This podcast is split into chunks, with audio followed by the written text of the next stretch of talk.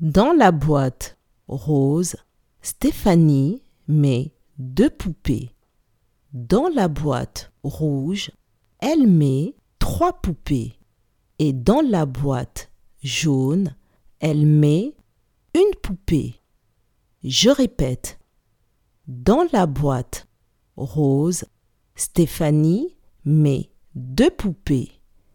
Dans la boîte rouge, elle met poupées.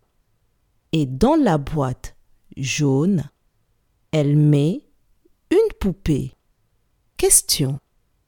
Combien y a-t-il de poupées dans la boîte rose?